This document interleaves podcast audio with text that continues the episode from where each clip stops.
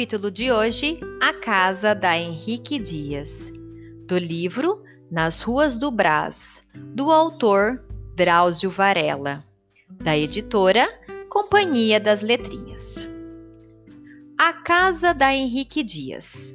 Meu pai conheceu minha mãe na vizinhança. Dizem que ela era engraçada quando contava histórias e bonita de chamar atenção. Casaram mocinhos e tiveram quatro filhos. Meu irmão mais velho nasceu em casa, assistido por uma parteira, como era de costume, e morreu dois dias depois do parto. As crianças ainda morriam muito na década de 40. Aí vieram a Maria Helena, eu e o Fernando. Até eu completar dois anos, moramos numa casa de propriedade dos meus avós maternos, na rua Rio Bonito, também no Brás. Mudamos logo depois do parto do meu irmão mais novo, porque minha mãe ficou muito fraca para cuidar dele. E a Rio Bonito era um pouco longe para as minhas avós poderem ajudar.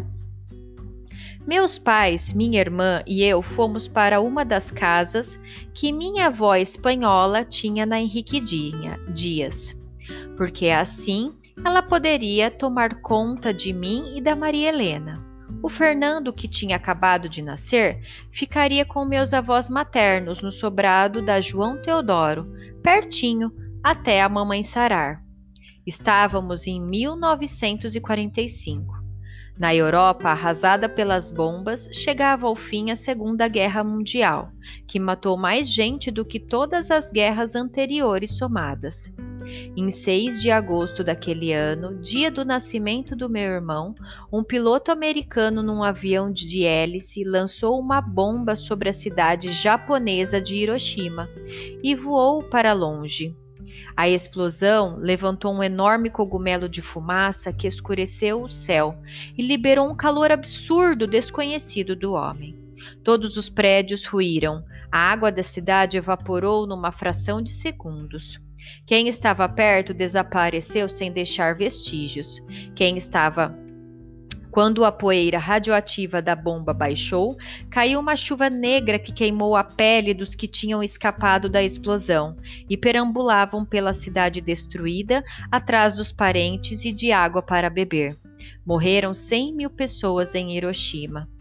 Distantes dessas atrocidades, na Henrique Dias, italianos, portugueses e espanhóis viviam em paz. Eram tantos imigrantes que, quando fomos para lá, as pessoas diziam: mudaram-se uns brasileiros. As três casas da minha avó Aurélia ficavam uma do lado da outra e estavam ocupadas assim. Na primeira morava ela com o meu tio Amador, solteiro, nos últimos anos do curso de medicina. A casa do meio estava alugada para a família da Dona Aurora, uma senhora que escutava música espanhola e novela da Rádio São Paulo a manhã inteira. Nessa época, a televisão ainda não existia no Brasil e rádio era privilégio de poucos no Brasil. As pessoas iam no vizinho ouvir programas de rádio. Construídas por volta de 1910, essas duas casas eram semelhantes, tinham janelas altas para a rua, portão de ferro e um corredor lateral que dava na porta da sala de jantar. A terceira, onde fomos morar, era uma moradia coletiva para três famílias, comum nos bairros operários. Tinha um portão alto de madeira que abria para um corredor comprido, ao longo do qual alinhavam-se três cômodos isolados um do outro. No da frente, o único com janela para a rua, morava um casal de portugueses, pais do Arlindo, meu amigo inseparável. No quarto do meio morava o tio Constante, na verdade, primo do meu pai, casado com a tia Leonor, filha de italianos, que morria de rir quando eu repetia os palavrões que ela me ensinava escondido. E o filho deles, Flávio, meu primo, 12 anos mais velho. Nós ocupávamos a parte de trás. Para entrar, subíamos uma escadinha de cinco degraus e chegávamos num pequeno alpendre. À esquerda ficava a cozinha com fogão a lenha e uma chaminé. À direita, uma porta dava acesso à sala, que tinha uma mesa de jantar e um, um guarda-louça. Atravessando a sala, vinha o quarto, com a cama dos meus pais, os criados mudos e duas caminhas. uma de cada lado. Em frente, uma camiseira e o guarda-roupa de casal. Os móveis eram de madeira escura, pesados de arrastar. Seguindo o corredor de entrada, depois da nossa cozinha, vinha o banheiro, um só para as três famílias, com um chuveiro frio e um cheiro de bolor que nunca esqueci.